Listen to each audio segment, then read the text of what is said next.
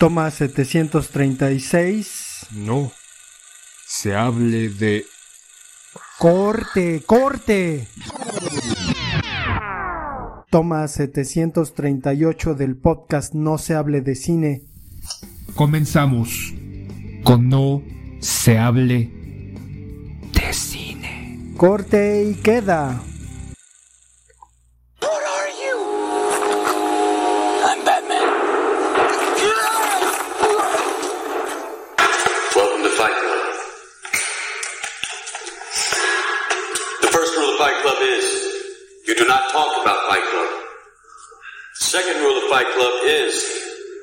You do not talk about Fight Club.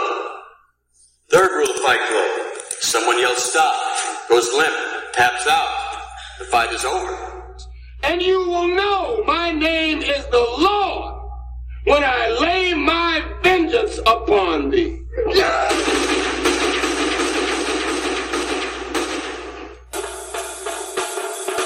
Choose life. Choose a job. Choose a career. Choose a family. Choose a fucking big television. Choose washing machines, cars, compact displays, and electrical tin openers.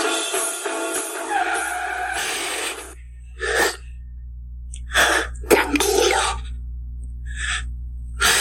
Tranquilo.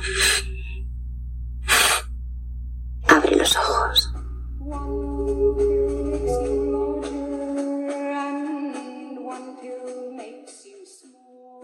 Corte.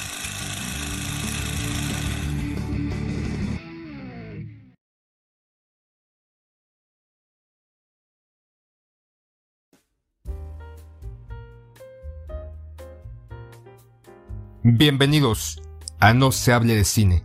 Hoy tendremos un programa mamalón, pretencioso, genial, artístico, simbólico, metafórico. Venga, casi casi una experiencia espiritual.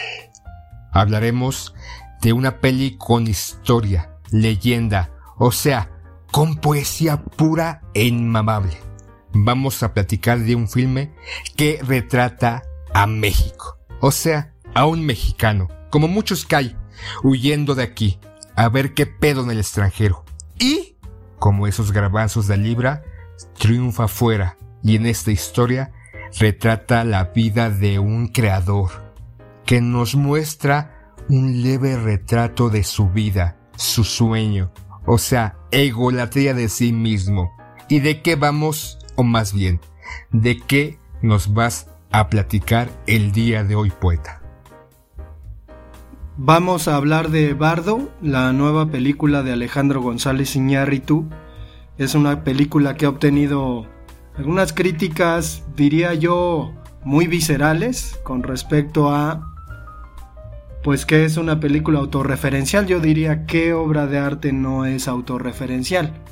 Obviamente ahora con el carácter social que supuestamente la el arte debe tener, pues resulta resulta de esta índole, ¿no? Y entonces es el el argumento pues más simplón que nos podemos encontrar para demeritar el trabajo de Alejandro González Iñárritu. En esta ocasión, el poeta, el cual ya la vio, fue de los primeros casi casi, quería estar en la premier pero no logró colarse, nos va a contar qué le pareció. Así que esperen, esperen un chingo de spoilers. Poeta, ¿qué pedo con Bardo?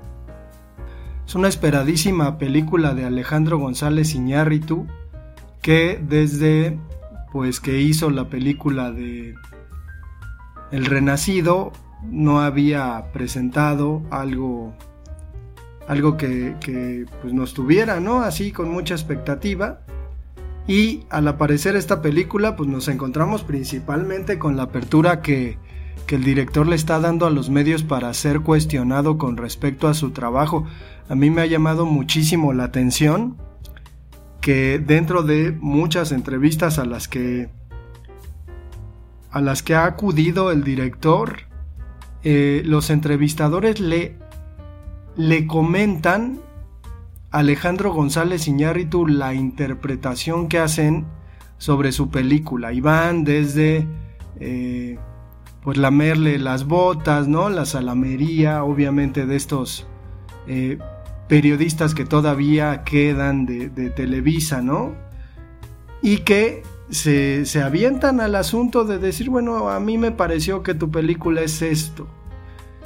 Y me llama mucho la atención que González Iñárritu asiente con la cabeza y afirma que efectivamente esa interpretación que el entrevistador está dando es la correcta.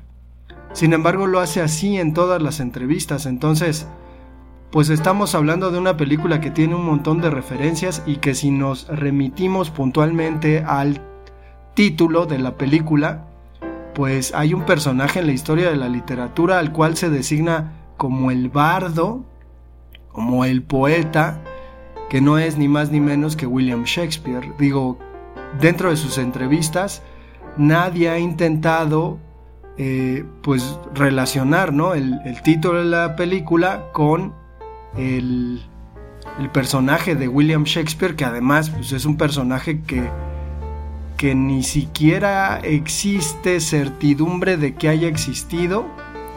Propiamente se piensa que el propio eh, doctor Ben Johnson o Christopher Marlowe, por ahí la, la reina Elizabeth, fueron efectivamente quienes escribieron las obras que ahora pues, consideramos del tal William Shakespeare.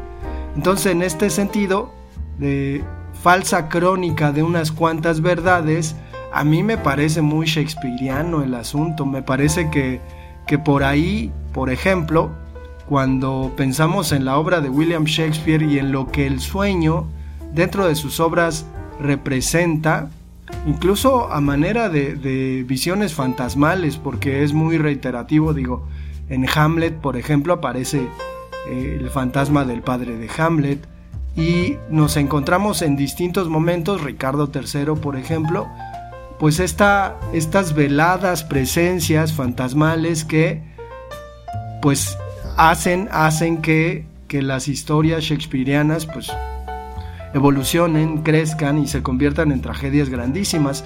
Y creo que en la película de Bardo hay un, inicio vertiginoso, muy poderoso, que nos mete y que tiene que ver con la respiración. Digo, no, no sé acerca de, la, idea de, de, pretenciosidad, ¿no? Que, que se ha marcado pues dentro de la película para criticarla. Es decir, la película es pretenciosa porque Alejandro González Iñárritu habla sobre sí mismo a partir de un personaje, Silverio, entonces es una historia que está velada, pero en realidad...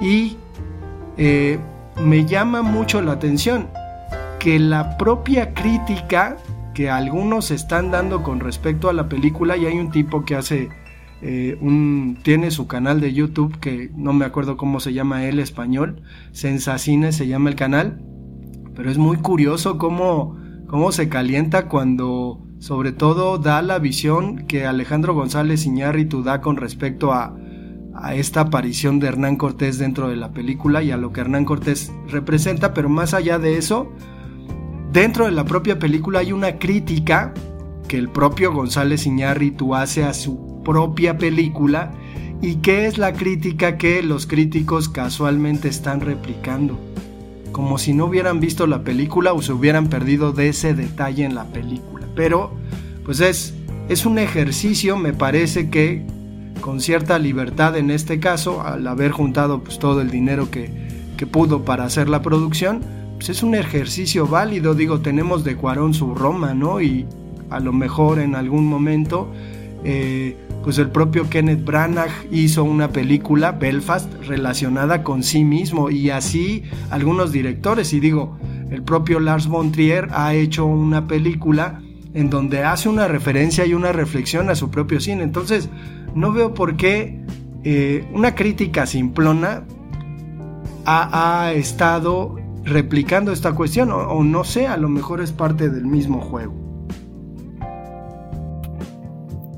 Oye, poeta querido, ¿tú estás de acuerdo que en este personaje de Silverio es una alusión a sí mismo? O sea, que es el negro plasmado en esta peli, que todo lo que vemos retratado en estas hermosas imágenes es el negro y toda su historia, todo lo que vivió, sufrió o tuvo que pasar para irse al otro lado y que nos venga a dar esta película? Ay, querido Sila. Es y no es. Es Alejandro González Iñárritu y es Silverio Gama. Es y no es, y me refiero a que, pues en, en el sentido de la creatividad y su mecanismo, obviamente siempre hay una autorreferencialidad y por lo tanto una autoficción. Digo, cuando a mí me tocó entrar a muchísimos talleres de creación literaria, de cuento, de poesía, pues nos comentaban los profesores y es algo que yo les comento a los alumnos. La, la fuente principal para la literatura y para el arte suele ser precisamente la vida de uno mismo, las experiencias, lo que uno conozca, lo que uno haya visto en la vida y si no, pues la vida de los demás y en este caso creo que González Iñárritu pues a lo mejor tiene algo de pudor al decir que está fundado el personaje en él, digo, tampoco pasa nada si lo dice o no lo dice. El problema es la crítica y no y los periodistas que se, se empecinan en su propia visión, porque además es una propia visión parcial de la película. Digo, al final quien tiene la completud eh, de la obra, pues es el propio González Iñárritu, considerando que la película es una obra de arte. En este sentido, pues lo que devela prácticamente González Iñárritu son los mecanismos con los que trabaja un creador y en este caso pues, él tiene acceso precisamente a su propio ser. No, no sé de cierto Obviamente hay alusiones, ¿no? A, la cuestión de González Iñárritu trabajando en Televisa. Hay alusiones a su propia vida personal, hay alusiones a su propio trabajo profesional y al éxito con el que ha sabido lidiar o no, porque pues precisamente la película habla un poquito de esto, ¿no? Y el mismo González Iñárritu en las entrevistas ha sido cuestionado acerca de, pues cómo era su papá, por ejemplo, cómo era su mamá, que aparecen dentro de la película y aparecen referenciados, pero no son propiamente sus padres, algo se debe guardar. Este autor, Nausgard, que, que escribió una serie de novelas que publica la editorial Anagrama, ¿no? En las que pues va contando la primera El corazón del hombre, en el que va contando sin tapujos exactamente lo que le está pasando en la vida. Este personaje en algún momento tuvo un bloqueo y entonces empezó a escribir unas 20 páginas diarias y llegó a hacer un ejercicio en el que no se callaba absolutamente nada, era completamente sincero al menos con su escritura y resultó que su editor tomó sus libros y comenzó a publicarlos y eso le trajo un gran problema.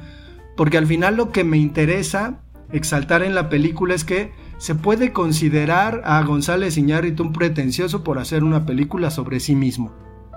Sin embargo, nos presenta una versión de sí misma completamente humana y contradictoria.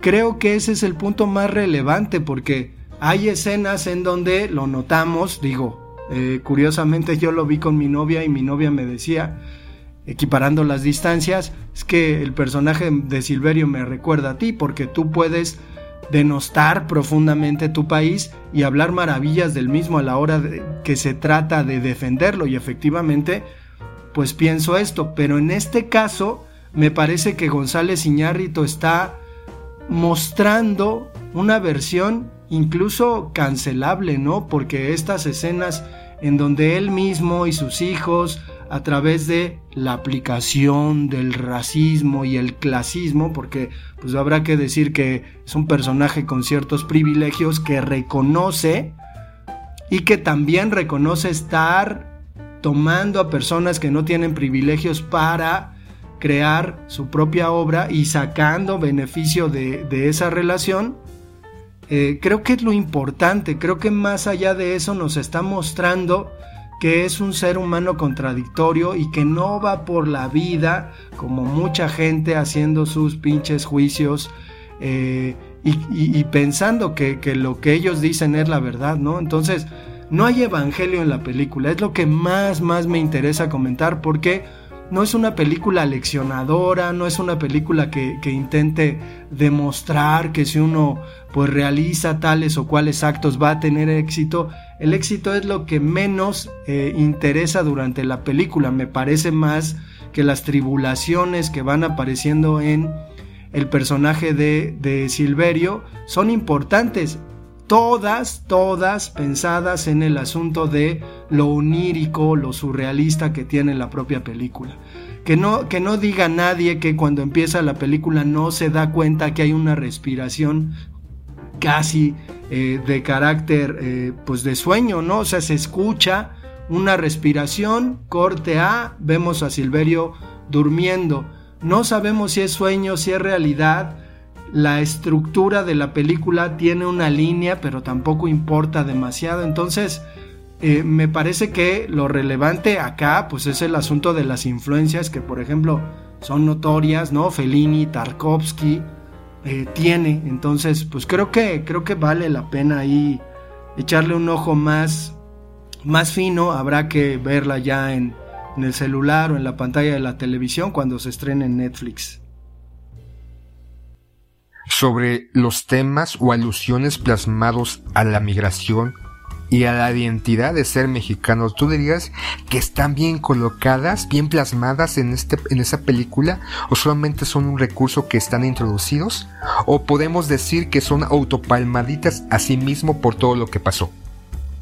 Qué pregunta tan extraña, Sila, pero creo que al final la cuestión de la migración vivida en carne propia, obviamente es una migración eh, privilegiada, pero migración al fin y, al cabo, eh, es algo que lo termina afectando. Digo, la cuestión de los migrantes que se pasan por el desierto de Sonora, pues es una versión cruda acerca de la versión de lo que significa migrar. Me parece que eh, alguna vez en la UNAM González Iñárritu comentaba, ¿no? Que él de plano no se sentía tan tan, tan a gusto trabajando en Televisa, teniendo una productora y que decidió arriesgarse completamente. Y pues se fue, se fue a los Estados Unidos. Digo, ahora comparándolo con, con las sandeces con las que salen, pues Eugenio Derbez o Salma Hayek, ¿no? Que parece gente consagrada en los Estados Unidos y que ya ves que cuando ganan un Oscar en una película en la que trabajan se sienten ellos los ganadores. Creo que González Iñárritu, además de todo, eh, pues utiliza, utiliza su propia voz para, no propiamente defender, pero para, para mostrar lo que pasa con los migrantes y en este caso creo que la película pues nos intenta dar la visión que él tiene con respecto a serlo. Entonces, creo que es una, una parte válida. Obviamente en los tiempos de hoy pues resulta que hay seres humanos que sufren más que otros y es evidente, pero resulta que los que sufren menos ya no tienen oportunidad de contar sus historias, ¿no? Entonces, ah, pues es una, una más de las tonterías, ¿no? con las que tenemos que lidiar. De todos modos, creo que González Iñárritu pues terminó dando una perspectiva muy descriptiva acerca de la situación de los migrantes y en la película pues habla precisamente de lo que él siente y piensa con respecto al tema. ¿Cómo sentís la forma visual de plasmar algunas escenas en este tono de realismo mágico o sueño onírico que podemos ver o identificar en esta película de Bardo? Son imágenes elaboradas que al final más que de realismo mágico me parece que están encaminadas hacia el surrealismo o hacia el onirismo, porque precisamente hablan de, ciertos sueños o más bien de ciertas alusiones eh, de lo que Gastón Bachelard considera sueños despierto, eh, imágenes poéticas más que cuestiones de realismo mágico creo que están, están bien logradas y precisamente apelan completamente a la poesía, que en este caso, pues me parece González Iñárritu explota, porque a decir verdad, la película, pues me parece la más poética de sus películas ahora. pues resulta que si alguien dedicado a la creación y a la creatividad da cuenta sobre su, su ejercicio, pues resulta un pretencioso, pues está canijo, porque entonces todos los poetas son una bola de pretenciosos, ¿no? Pretenciosos del lenguaje, podríamos decir.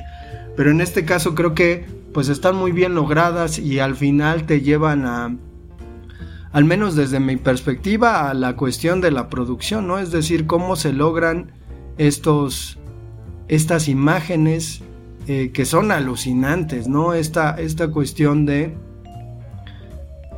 de meter a un niño recién nacido al útero de su mamá nuevamente, creo que es una de las escenas más alucinantes, ¿no? O en esta escena donde, donde el hombre le está realizando un oral a su esposa y de repente se aparece el personaje, ¿no? Y creo que pues al final hay mucho dolor eh, disfrazado en la película, digo esta cuestión que no se toca tanto en las entrevistas con respecto al, al hijo que nació muerto, Mateo, creo que pues, es una de, de, los leitmotivs más importantes de la película y que pues se queda ahí, ¿no? Los críticos pues están interesados en otro tipo de, de cuestionamientos.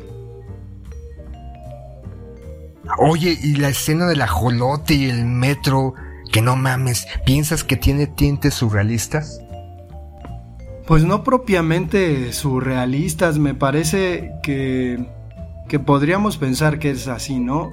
Sin embargo, dentro de la película, la cuestión de los ajolotes en, en este eh, subterráneo está completamente explicada, ¿no? Y tiene que ver propiamente con su hijo y tiene que ver un poquito con la con el momento en el que el personaje está está viviendo. Entonces creo que eh, hay una alusión obviamente al surrealismo porque la, la película tiene par de dimensiones o tres dimensiones podríamos decir la realidad del espectador, sus prejuicios, la manera de interpretar la película.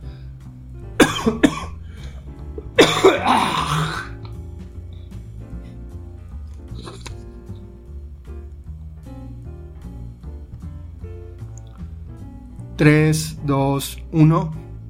La propia visión del director, que en este caso apela al sueño y apela a una explicación eh, de, lo que, de lo que el personaje está pasando. Entonces en este caso no me parece tan, tan surrealista la imagen.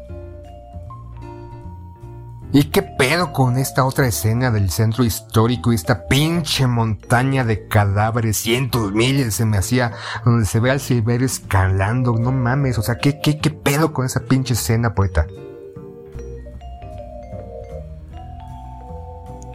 Pues esa escena particularmente me parece de un poder visual extraordinario que además eh, es el culmen de, de, lo que está pasando previamente en la propia, en la propia película.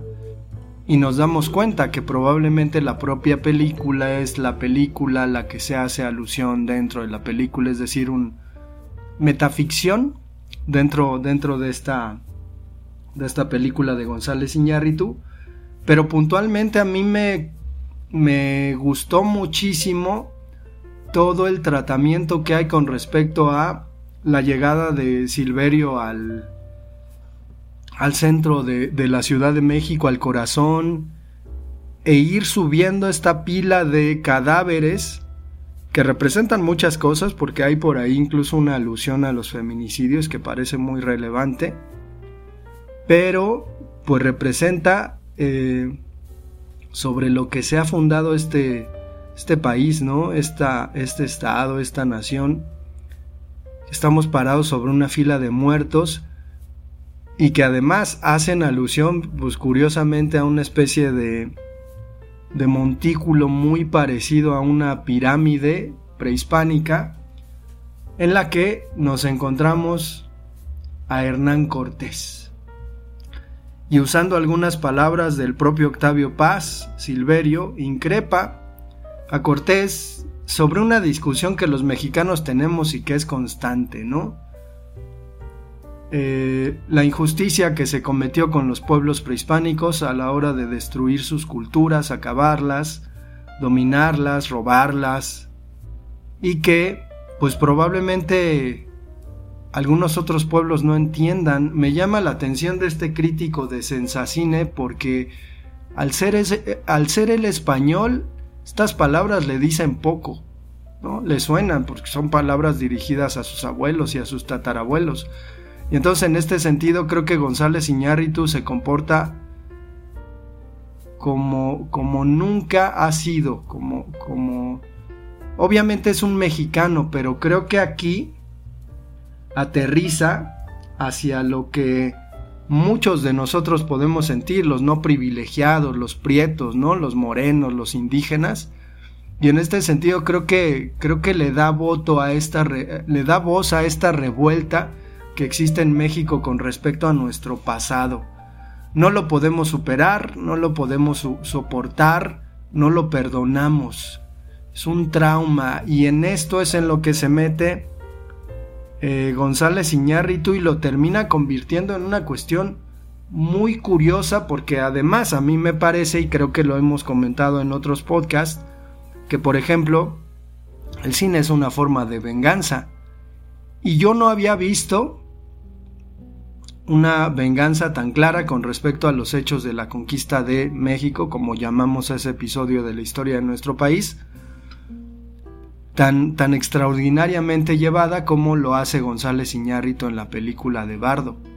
Creo que eh, el vuelco que le da a esa escena es inmejorable y tiene que ver con esta cuestión.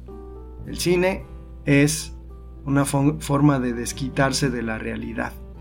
Y también hace alusión a cómo él ve a los mexicanos, cómo los percibe y cómo los mexicanos estamos hechos de una materia muy curiosa, muy particular, una serie de mezclas eh, inimaginables. Entonces creo que en este sentido es una de las grandes escenas de, del cine. Hay quien eh, se enoja ¿no? y dice es que como González Iñárritu está mezclando eh, cuestiones como la conquista y como la cuestión de los, del mito de los niños héroes con su propia vida. Cabrón, pues si somos mexicanos, qué chingada madre se esperan. Obviamente hay gente que se siente europea y que se pone triste porque se murió la pinche reina. Pues sí, con razón.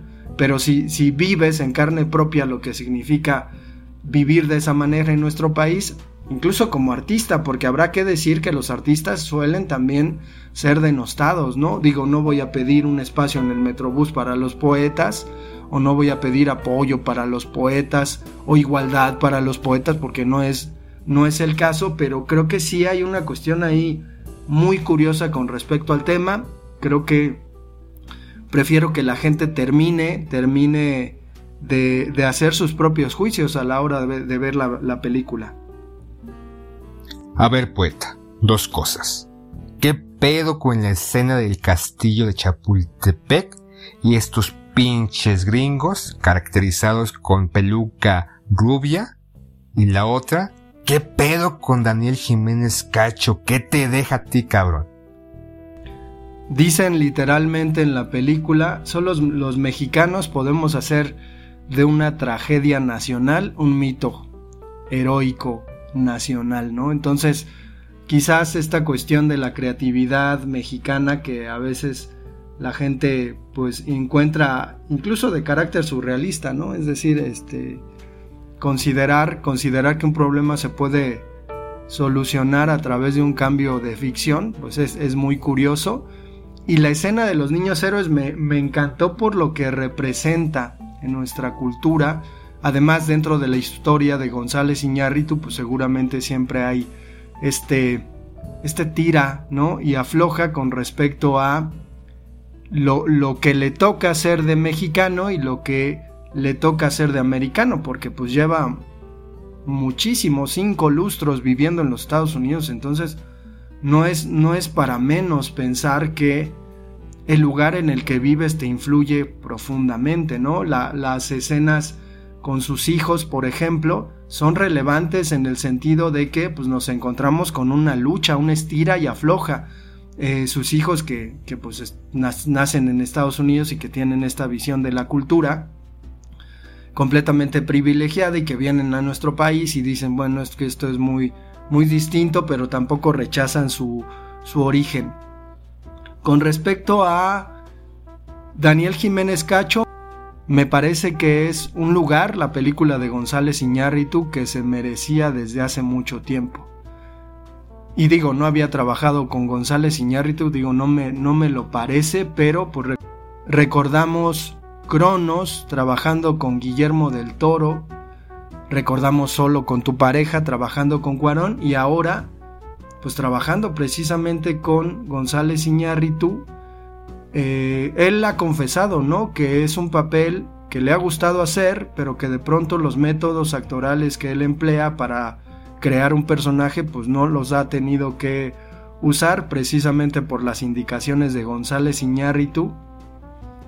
Y en este sentido me interesaría mucho dar a conocer que en las culturas prehispánicas existe un dios llamado Xipetotec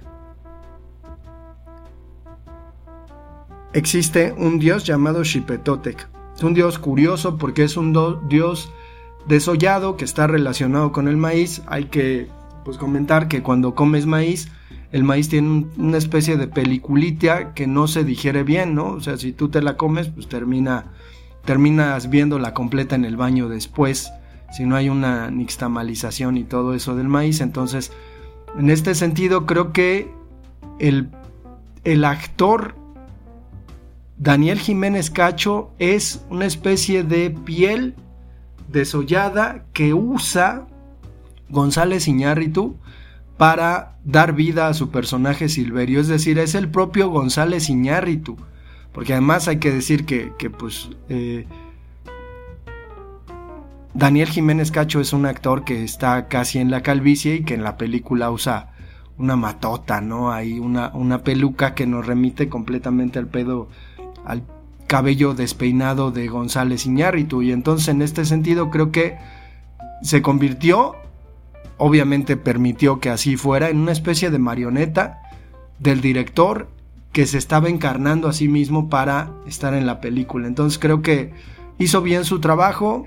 A mí me parecería que se merecería al menos una nominación al Oscar. Digo yo, por, por por decirlo así, me imagino que terminará contendiendo a Mejor Película Extranjera, por ahí pues nominada a Mejor Película, y que le van a dar el Oscar a Mejor Película Extranjera, ya que con eso se, se, eh, se entretenga el González Iñárritu. A ver, poeta, ya para concluir, Bardo, ¿a ti qué te pareció? ¿Una chingonería? ¿La mejor película de los últimos años? Si te gustó, no te gustó, ya de todo lo que dijiste, ya podemos darnos una idea, pero ya eh, puntualmente a ti, ¿qué pedo con Bardo? Bueno, si la tengo un déjà vu con tu pinche pregunta, porque no sé si es la primera pregunta que me hiciste o no sé si me estás haciendo una entrevista circular y no me estoy dando cuenta, pero el asunto es que a mí personalmente me gustó mucho y por eso hice todo lo posible por verla en la pantalla grande y tratar de experimentar la película como eso, como una experiencia. Creo que al final, más allá de que si te guste o no, creo que vale la pena primero verla en cine, segundo, darle chance y darle oportunidad a un a una narración distinta, a un lenguaje distinto que no es propiamente el de que aparezcan los superhéroes y te cuenten una pinche historia de acción en la que pues estás todo el tiempo viendo, ¿no? Eh, de manera lógica lo que está pasando. Creo que la película, además de todo, se convierte en un gran concierto visual con respecto a lo que nos presenta y que además te puede llegar incluso a entrañar, sobre todo la cuestión a mí particularmente de, del papá y de, de la propia idea de, de, de la creatividad del resultado de la creatividad y de que uno al final no se espera que pues en algún momento haya un reconocimiento, se sabe, ¿no? Se sabe que si haces arte, pues puede estar expensas de cierto, de cierto reconocimiento. Y también, ¿no? O sea, lo, que pasa con, con, el término del éxito en nuestra cultura, que parece ser lo más importante que hay, cómo se sobrepone una persona al éxito, ¿no? Que es también una de las de las cuestiones que la propia película aborda y que pues no es más que como lo decía Aristóteles, es decir, todo surge de la poiesis de esta creatividad absoluta y termina precisamente en la poiesis cuando alguien más a través de una obra crea otra cosa o crea otra obra. Entonces, en este sentido, a mí lo que me entusiasma es que incluso noto algunas cuestioncillas que el propio Ruiz, Ruiz Palacios ha tratado de explorar en su cine y ahora pues con una vidriera mucho más grande González Iñárritu explora. Entonces no sé si Ruiz Palacios influyó a González Iñárritu en, en tomar ¿no? ciertas decisiones con respecto a contar su historia o a lo mejor estoy completamente errado, pero no me, no me considero ni crítico, eh, creo que tengo la, capacidad de ver una película y, de dar ciertos argumentos como para comentar si la película vale la pena o no, pero no puedo decir que tengo la verdad. En este caso a mí particularmente me gustó mucho la película, creo que es una película que se, se debería ver. Yo pensé en un momento, entré al cine con la intención, entré terminó como a medianoche, pero entré con la intención de dejarle ver a mis alumnos la película, los alumnos de literatura mexicana e iberoamericana, con la intención precisamente del, del revisionismo que hay con respecto a algunos pasajes de la historia de México. Sin embargo, pues estoy convencido, no a estas alturas que evidentemente no los dejaré ni ver la película en Netflix ni mandarlos al cine porque pensando en estas generaciones que son completamente fuera, fuera de, de expresiones racionales, digo, probablemente uno que otro alumno por ahí pueda acceder y, ver la película y tolerarla, pues creo que en realidad estaría cometiendo un acto antipedagógico si mando a mis alumnos. Sin embargo, Sila, tú deberías ir a verla y yo creo que estaría bien, más allá de todo lo que se ha dicho en este episodio, que es un episodio casi como, como monólogo, como los que tú te echas, me estás pagando todos, pues este, que pudiéramos hablar y compartir algunas visiones sobre la película. Vamos a dejar el episodio hasta acá, esperando a nuestros escuchas que este formato les haya agradado. Hay algunas complicaciones con respecto a las grabaciones y nos escuchamos después. No dejen de escuchar nuestra nueva entrega de No se hable del mundial, que por ahí anda el aroncillo, ¿no? Y que pues echamos buen coto. Adiós.